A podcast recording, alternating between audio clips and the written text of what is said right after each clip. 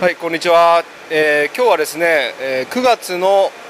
6日水曜日ということで、えー、今お昼13時51分なんですが今日はあの家畜共済の農祭の、えー、宇野先生に来ていただいております。宇野先生おはようあこんにちは。こんにちは。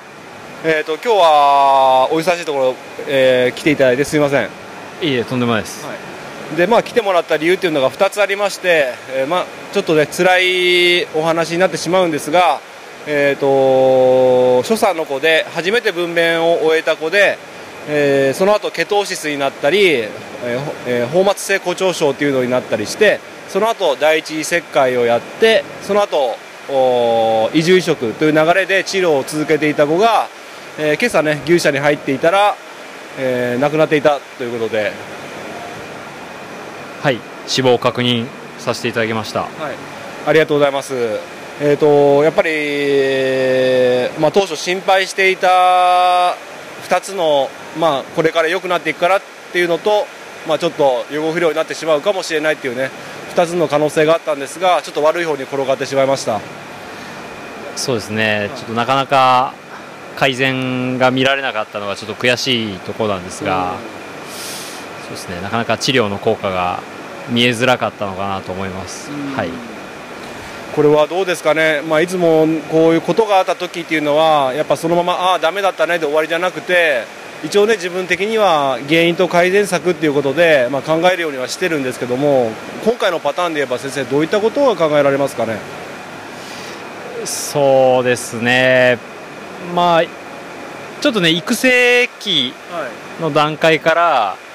ちょっと胡蝶の傾向というか、はい、あのあったというお話を聞いてましたんで、はい、まあ、ちょっと警戒していかないといけないところではありましたよね。まあ、その時点で治療ができたかどうかって言われると、はい、まあ、ちょっと難しいのかなとは思うんですが、まあ、なかなか判断難しいところなんですけど、でまあちょっと放牧場の方から、えーと牛舎の方に入れるのがかなり分娩前ギリギリであったっていうお話もあったので、ちょっとそういうのももしかしたら悪い方向に影響してしまった可能性はあります、まあ、問題ない牛はねそのまま問題なくいけるのかもしれないですけど、はい、ちょっとまあもともと抱えてた持病がこうバッと出てきてしまったような感じには見えますね。はい、なるほどですまあ、さっきの、まあ、育成期の時にじゃあ先生これ腫れとるたまに腫れるから手術してって言って手術するっていうわけにもなかなかいかなかったですよね。そうだと思います。そのその判断はなかなか難しいと思いますね。まあ、さっきあともう一つが、まあ、ちょっと分娩前ギリギリに牛舎に入れることになっちゃったっていうことがやっぱり悔やまれるところではありますよね。もしそれが2か月前にて慣れて慣らす期間が多かったらちょっとは違ったのかもしれないですよね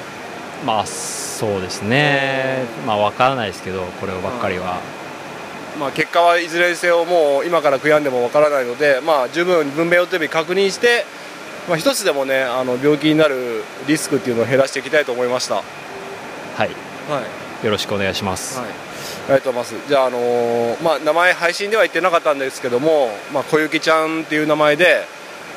えー、っと31か月の、まあ、うちの牧場で、まあ、生きて、まあね、せっかくこれから働くっていうところで、まあ、旅立ってしまったということなんで、まあ、この命を、まあ、無駄にせず今後に生かしていきたいというふうに感じています。はい、我々も次につなげられたらと思います。はい、よろしくお願いします。ありがとうございました。ありがとうございました。で、まあ、残念ながらあ家畜車の方が今日ちょっとね予定がどうしても詰まっていたということで明日引き取っていただくということになってますよね。はいそうですね。明日の午前中に搬出作業、まあ、はい、まあ、ということで今日一晩はねちょっと息絶えた状態で牛舎に置いておかなきゃいけないということでちょっと辛いんですけどもまあある意味その辛さをかみしめながらね今後に生かしていきたいと思います。はいはい、でですねもう1件用事があって来てくれたんですけども、えー、実はですねもう3週例にもなる F1 のオスだあメスだったかな？オスか？ちょっと忘れちゃったんですけども、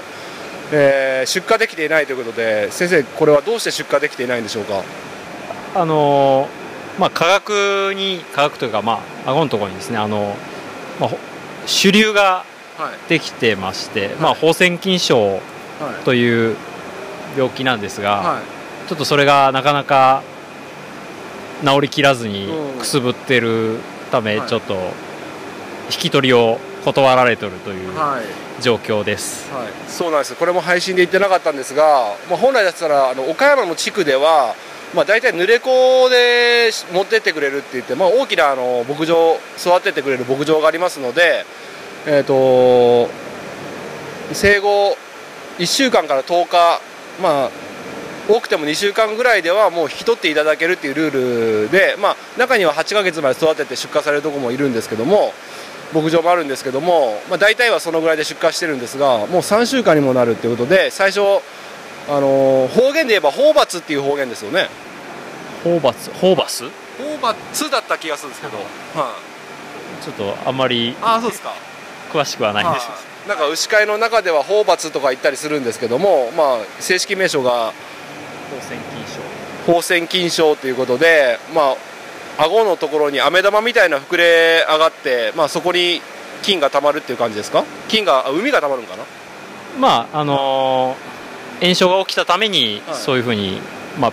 ピンポン玉状に、はいはい、まあまあ綺麗な丸球状に腫れるっていうふうな病変になりますこれはどういったことでなること、えー、どういったことが原因でそういうことになるんですかね？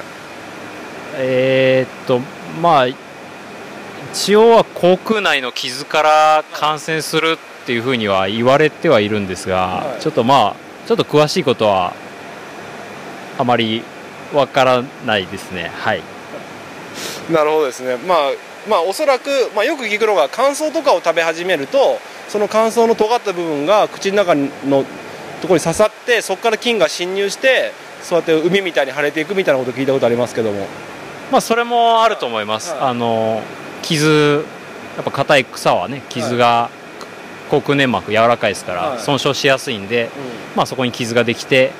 そこに何がしかの細菌が入って侵入していって炎症を作るっていう。なるほど。でうちの場合はまだその F1 とか交達種の頃に関しては乾燥とか上げてないので、まあ、おそらく色量になっているもみ殻がまあ最初ねちょっと立つのがやっとの頃とかに例えば転んじゃって口の中にもみ殻が入ってもみ殻もちょっと硬かったりするじゃないですか。それがおそらく傷つけてちゃったのかなっていうふうに思ってるんですけども。うんまあ実際のところわからないですけど、うん、可能性としてはあるかなと思います。はいで今回の子に関してはもうね実はね1頭だけじゃなくてもうこの間生まれた子もちょっとピンポン玉飴玉ぐらいのができててでもう1個ホルの子も1頭なっててでみんなみんなその症状がね出てるってわけじゃなくて見た目がね飴玉加えてるような感じになっちゃっててみんな元気ではあるんですが、まあ、こんなに立て続いたのは僕も初めてで年に1回あるかぐらいだったんですけども年に1回1頭ホルであるかぐらいで F1 とかでなるの初めてだったんですけども。まあ品種はあんまり関係はないとは思うんですがただこんだけ立て続けに起こるのは、まあ、相当稀なケースだと思います、まあうん、そうですねちょっと困っちゃってるんですけどもね、まあまあ、あのおそらくもみ殻がそんなに新しいもみ殻じゃないので、そういったことも関係あるのかなと思ったんで、改善策としてはやっぱり、あのもみ殻を単純に入れるんじゃなくて、もみ殻と石灰とかを混ぜて入れていこうかなというふうには思ってます。まあ、ちょっと試してみてください、はい、はい、今、首をかしげてましたけども。ちょっと、まあ、原因がね、ちょっとどこにあるのかっていうのが、はっきりと今、分からないような状態。況判定できないので、はい、ちょっと、うん、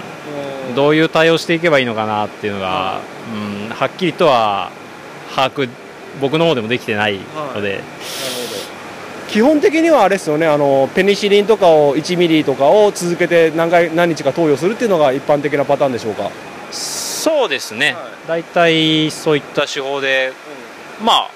基本的にああまり苦労せずに治っていくケースが多いので、はい、基本的にはそういう対応をしてますが、うん、ちょっと今回に関してはあの何クールか続けて見るような形にちょっとなっちゃってますね、うん、もうその治療自体はやったっすもんね。そうですね、はい、なかなかまあ